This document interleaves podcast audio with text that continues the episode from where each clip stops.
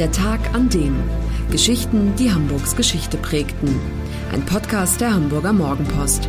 Gelesen vom Autor Olaf Funder. Der 28. Mai 1944.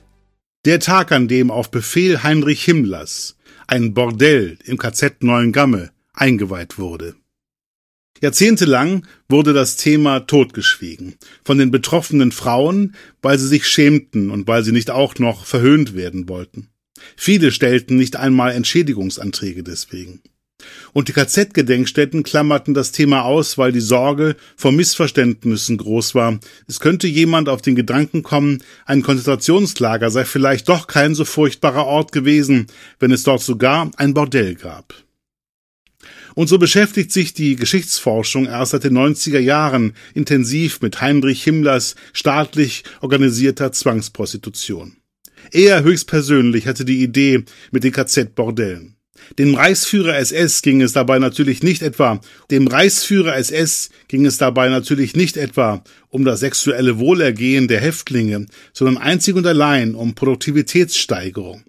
Ein in der Rüstungsproduktion eingesetzter KZ-Häftling, der sich einmal pro Woche mit einer Frau vergnügen darf, arbeitet härter, so seine Hoffnung.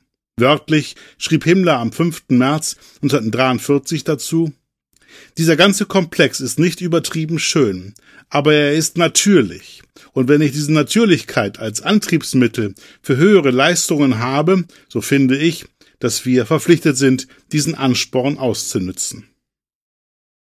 Das erste Lagerbordell entstand bereits 1942 im österreichischen KZ Mauthausen. Danach wurden noch neun weitere KZ-Bordelle eingerichtet. In Neuengamme beispielsweise am 28. Mai 1944. Insgesamt zwölf sogenannte Bordellfrauen taten dort Dienst und zwar in einer mit Stacheldraht abgetrennten Baracke, die sich hinter dem Krankenrevier befand. Am Barackenfenster blühten Blumen, so hoffte die SS eine gefällige Atmosphäre zu erzeugen. Bei den Frauen handelte es sich um asoziale bzw. kriminelle Häftlinge aus dem Konzentrationslager Ravensbrück. Dazu muss man wissen, um als Frau als asozial bzw. als kriminell eingestuft zu werden, reichte es schon, sich zu weigern, dem Bund deutscher Mädel beizutreten, den Liebhaber häufiger zu wechseln oder ein Vergnügungslokal ohne männliche Begleitung aufzusuchen. Viele Frauen willigten nur deshalb ein, im KZ-Bordell zu arbeiten, weil ihnen die SS versprach, sie würden dann nach sechs Monaten entlassen. Zeitzeuginnen erzählen, dass dies in keinem einzigen Fall eingehalten wurde. Im Gegenteil, manche von ihnen überlebten das Bordell nicht. Wurden sie beispielsweise schwanger, liefen sie Gefahr, sofort in ein Vernichtungslager abtransportiert zu werden.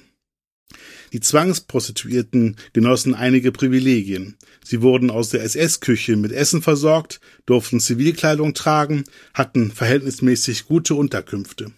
Dafür zahlten sie aber einen hohen Preis. Eine berichtet, dass das Bordell täglich zwei Stunden geöffnet gewesen sei, die verdammten zwei Stunden, so nennt sie diese Zeit. Jeder hatte sich täglich acht Männern hinzugeben. Präservative wurden nicht verwendet. 15 Minuten, so lange hatte jeder Besucher Zeit. Dann war der nächste dran. Nach dem Kontakt ging man zum Häftlingsarzt und der hat gleich mit Milchsäure ausgespült, nach jedem Mann, jedem Kontakt.